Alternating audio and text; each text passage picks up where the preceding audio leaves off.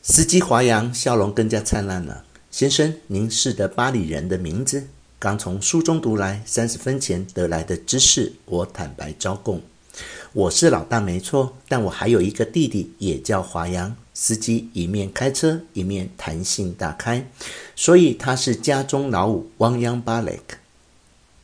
亡羊巴雷克是巴黎语，在一个华阳的意思。我也开始卖弄起来。司机华阳一面向我解释巴黎人命名规则，听起来比我从书中读到的还复杂。因为还要考虑其他家族和种姓的因素，我听得有点头昏脑胀了，只好转移话题。爆炸案怎么样了？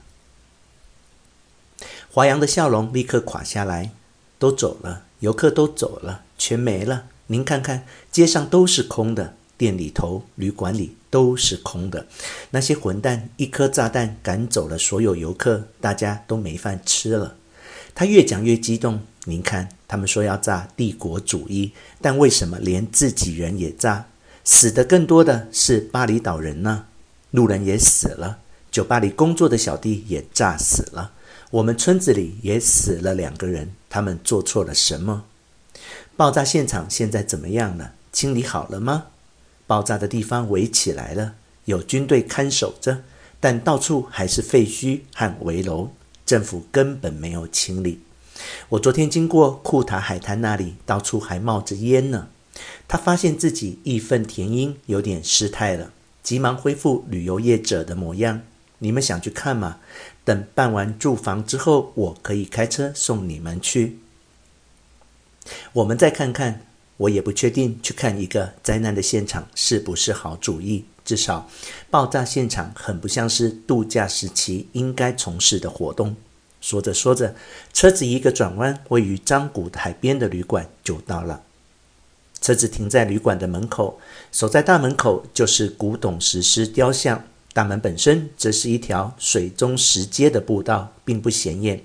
走进门，才看见宽广开阔的大厅。以及大厅中央一尊几乎有整层楼高的迦楼罗木雕，透露出优雅低调的美感。这旅馆太美了，事实上，这也是我想来的理由。不多久前，我在杂志上无意中读到关于这家旅馆主人的故事。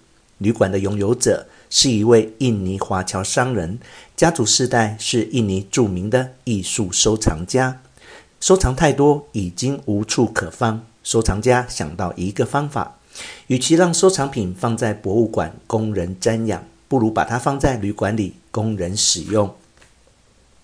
旅馆中包括建物、桌床、用品，都是历来收藏的古董与艺术品。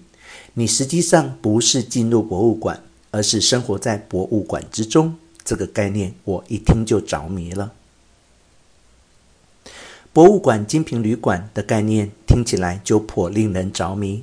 在尚未预订旅馆之前，我已经从资料上读到，旅馆里有两个独特的房间，特别有艺术收藏上的意义。有一间房间叫拉梅耶尔别墅，是因为纪念比利时画家阿德连·拉梅耶尔而命名的；另有一间叫华特史毕兹套房。则是因为德国画家华特·史毕兹而命名的。拉梅耶尔和史毕兹都是二十世纪二零三零年代无意中落脚在巴厘岛的欧洲艺术家。他们旅行来到此地，被巴厘岛的夕阳、海滩的自然之美，或风土人情的人文之美牢牢吸引。当然，也可能包含一场浪漫动人的异国恋情，像。拉梅耶尔的例子，再也无法离开，而他们后来都在巴厘岛致力于绘画创作，影响了巴厘岛的当代绘画风格，形成了一个新观念的艺术族群，也影响了全世界对巴厘岛的认识。两位艺术家不但留下许多描绘巴厘岛风光的作品，改变了其他巴厘岛画家的创作走向。而他们的名字也从此与巴厘岛密不可分。